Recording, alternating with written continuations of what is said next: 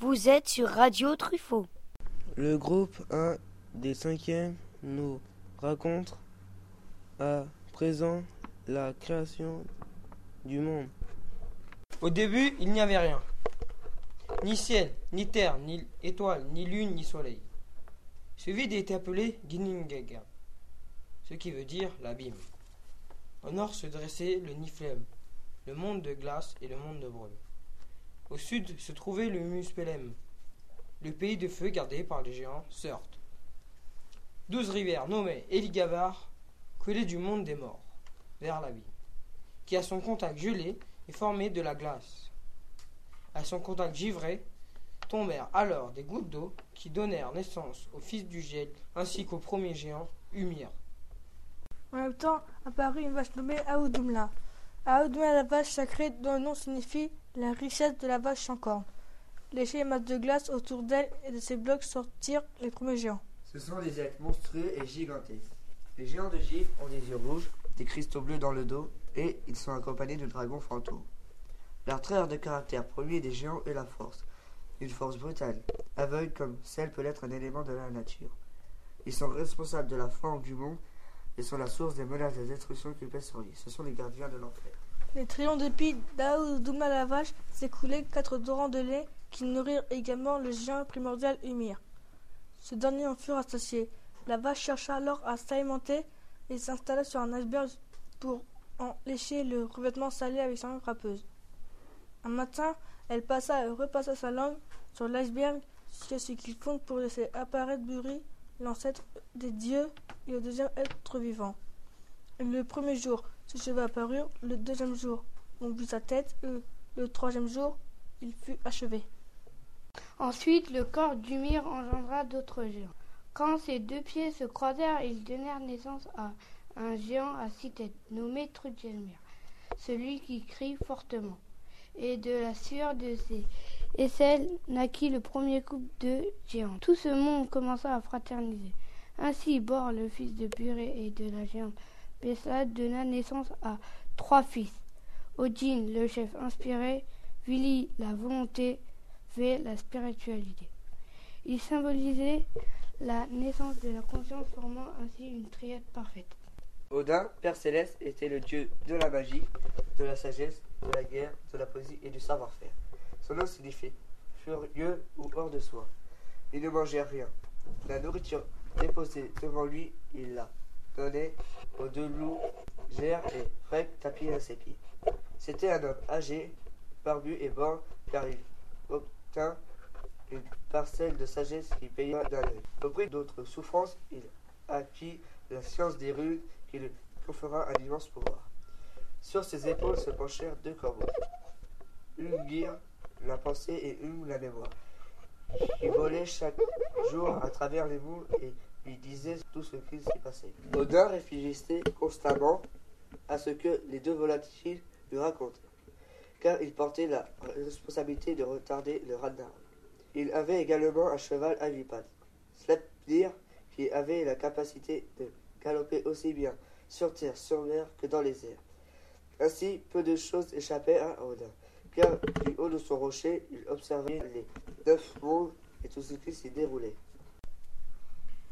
C'est alors qu'Odin et ses deux frères tuèrent Ymir. Puis ils créèrent le ciel et la terre avec son cadavre. Son sang forma la mer et les rivières, son corps fit la terre, ses os façonnèrent les montagnes, ses cheveux modelèrent les arbres, son crâne généra les cieux. En outre, les larves qui rongeaient le cadavre d'Ymir servirent à Odin et à ses frères pour engendrer les nains. Ces derniers vivant sous terre étaient très adroits dans les travaux manuels. Quatre d'entre eux, les nains gigantesques, Nordi, Sudri, Westri et Ostri, servirent à soutenir la voûte céleste et donnèrent leur nom aux quatre points cardinaux, le nord, le sud, l'est et l'ouest. Puis Odin, Vili et V créèrent le temps en utilisant le cerveau d'Ymir. Le cosmos tout entier était relié à un frêne géant, Yggdrasil. Ses branches soutenaient les mondes parallèles qui composaient l'univers. On y trouve le Walhalla, Les guerriers vikings qui mouraient au combat étaient reçus dans le palais d'Odin, le Walhalla où ils festoyaient pour l'éternité.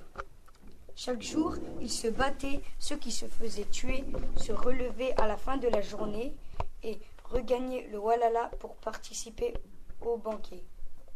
Asgard était la demeure des dieux qui gouvernaient les As. Un arc-en-ciel, Bifrost, reliait Asgard à Midgard. Les branches d'Yggdrasil abritaient aussi plusieurs créatures. Parmi celles-ci, on y trouve quatre biches conduites par un cerf Ectimir. Elles se nourrissaient des feuilles de l'arbre. Un serpent géant, Nidog, se tapissait au milieu des racines. Un aigle plein de savoir était assis au sommet de l'arbre. Quant à l'écureuil Ratatosk, il montait et descendait le long de l'arbre, transportant les messages que s'adressait l'aigle et Nidog. Un autre serpent géant appelé Jornungang vivait dans l'océan entourant Midgard. Il était si long qu'il encerclait le monde entier. Yggdrasil abritait un autre neuf mondes. Le premier était Asgard. C'était le pays des As, les grands dieux. Ce pays prospère était recouvert de champs dorés et de belles rivières. Le deuxième monde se nommait Vanahem. C'était le pays des dieux de la terre, les Vannes. Le troisième monde s'appelait Asflem, le monde des elfes. Le soleil n'avait pas besoin de briller, car les gens de ce monde étaient plus brillants et plus beaux que le feu du ciel. Le quatrième monde, Midgard, était le monde des mortels appelé encore Manem, ou le monde du milieu. Le cinquième monde, Jotunheim, était le monde des géants du givre et de pierre. C'était un endroit constitué d'immenses châteaux et de hautes montagnes. Trim, le roi des géants, ennemi juré de Thor et voleur de son marteau, vivait ici. Nidavellir, sixième monde, était un royaume souterrain caractérisé par sa chaleur et les coups de marteau que l'on en entendait. Cet endroit sombre était le pays des nains. Aucune lumière n'y filtrait hormis celle des forges rougeoyantes. Le Muspelem, le monde du feu, était le domaine des géants de feu, toujours prêts à faire la guerre, dirigé par le roi aux yeux de charbon ardent. Certes, les foules de ce monde étaient sans cesse en train de chercher querelle aux autres peuples. Svatafem, huitième monde, appartenait aux elfes bruns.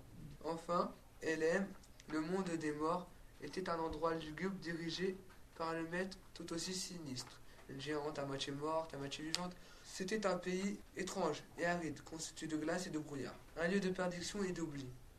Ici, dans les brumes éternelles, déambulent les âmes malchanceuses qui ne sont pas tombées avec gloire en combat. Écoutons à présent le Ragnarok, c'est-à-dire la fin du monde, par le second groupe des cinquièmes. Fenrir était le fils de Loki. Deux diamants et d'une guerre broda indiante. Son frère se prénomme Mintertsor, le grand serpent. Sa sœur est la déesse Hel, gardienne des enfers. Tous les trois étaient des créatures monstrueuses.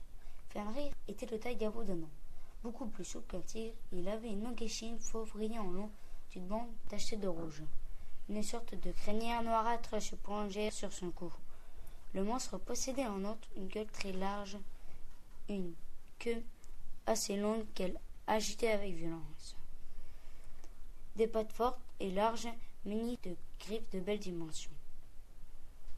Fenrir était donc effrayant, avec ses grandes dents aiguisées comme des poignards, ses yeux brillaient de cruauté. Le carnivore s'attaquait à tout le monde. C'était un loup solitaire que les âges élevèrent quand il était jeune. Après l'avoir écarté des dieux et des enfants de Loki, car la prophétie annonçait qu'il les anéantirait tous et ravagerait le monde lors du Ragnarok. Au fil des années, Fenrir devenait de plus en plus gros et de plus en plus agressif envers les dieux. Seul Tyr osait encore l'approcher pour le nourrir. Alors les dieux se réunirent dans une salle pour un conseil. L'heure était grave, car le loup Fenrir devenait de plus en plus dangereux. Les dieux devaient impérativement trouver une solution. Il y avait réunis autour de la grande table Odin, roi des dieux, dieu de la guerre, de la sagesse et de la magie. Frinza, la femme d'Odin, la déesse des mers, Belden, le fils d'Odin, dieu de la paix. Thor, dieu du tonnerre, Tyr, dieu de la justice, Frey, dieu de l'agriculture, Loki, dieu du mal, Nod, dieu de la mer, Moph, déesse de l'amour interdit, et déesse de la guérison. Ils décidèrent finalement d'interroger les trois normes à propos de la prophétie dans laquelle Fenrir tue Odin. Ils en revinrent très inquiets et décidèrent d'enchaîner le loup géant. Cette décision leur permettait d'être en sécurité. Alors les As proposèrent au loup un jeu. Il devait, pour montrer sa puissance, essayer de briser une chaîne. C'était la plus grosse et la plus haute qu'il avait pu fabriquer. Mais Fenrir la brisa sans aucune peine. Firent alors un deuxième lien en acier trempé, deux fois plus solide que le premier, qu'ils appelèrent Dormir. Mais elle ne résista pas mieux à la force incroyable de Fenrir. Alors, sur les conseils d'Odin, les As envoyèrent le messager Skirnir à Mindavelir, le monde souterrain, rencontrer les nains afin qu'ils fabriquent un objet magique que personne ne pourrait briser. En contrepartie, les dieux leur promirent une montagne d'or. À ce moment-là, les yeux des nains brillèrent de convoitise, et ils acceptèrent le marché. Ils recoururent à la magie et forgèrent une chaîne nommée Klepnir, faite de six parties, des bruits de pas de chat, de barbes de femme, de racines de montagne, de nerfs d'ours, d'haleines de poisson et des crachats d'oiseaux. Elle était aussi belle qu'un lacet de soie et aussi habilement entrelacée que les paroles d'une histoire. Ils demandèrent alors à Fenrir de se soumettre une fois de plus à l'épreuve, mais celui-ci leur répondit qu'il n'avait rien à gagner à briser un simple ruban, et que s'il était magique, il ne leur faisait pas confiance pour le libérer. Il n'acceptait de le faire que si l'un d'eux mettait sa main dans sa gueule en guise de bonne foi. Seul Tyr eut le courage d'accepter et il s'exécuta. Ainsi, Fenrir fut attaché. Il se démena, mais plus il essayait de se libérer, plus le lacet se raidissait. Alors tous les as éclatèrent de rire en montrant du doigt leur ennemi maîtrisé. Écumant de rage, le loup lançait des regards féroces en direction des dieux. Tous se moquaient de lui, à part Tyr, calme et digne. Fenrir serra lentement les mâchoires sans que le dieu ne fasse un seul geste pour retirer sa main. Puis, d'un seul coup, il referma la gueule et de ses crocs aiguisés, il lui trancha net le poignet. Les dieux attachèrent les liens au sol tandis que Fenrir se débattait et tentait de les mordre. Pour l'en empêcher, on lui mit une épée à travers la gueule. Depuis ce jour, le loup ne cesse de rugir et de la bave s'écoule de ses mâchoires, formant les rivières de Wam et de Will. Volonté et espoir. Il restera ainsi attaché jusqu'au Ragnarok. Lors du Ragnarok, au crépuscule des dieux, le loup géant Fenrir se libérera et tuera Odin et ses guerriers. Le serpent de Midgard empoisonnera le ciel et sera tué par Thor, qui mourra peu après intoxiqué par la laine du serpent.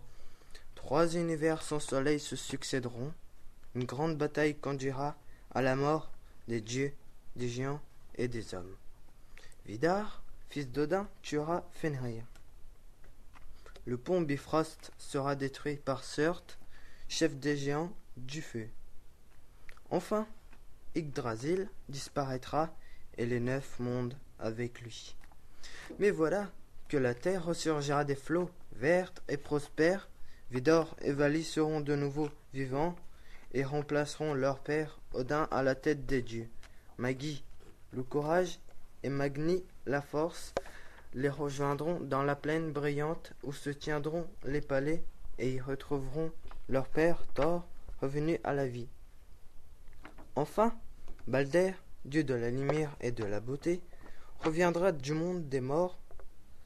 Alors, ils s'assieront tous dans la lumière et commenceront à parler, et peu à peu ils se souviendront des histoires anciennes, et tout reviendra comme avant.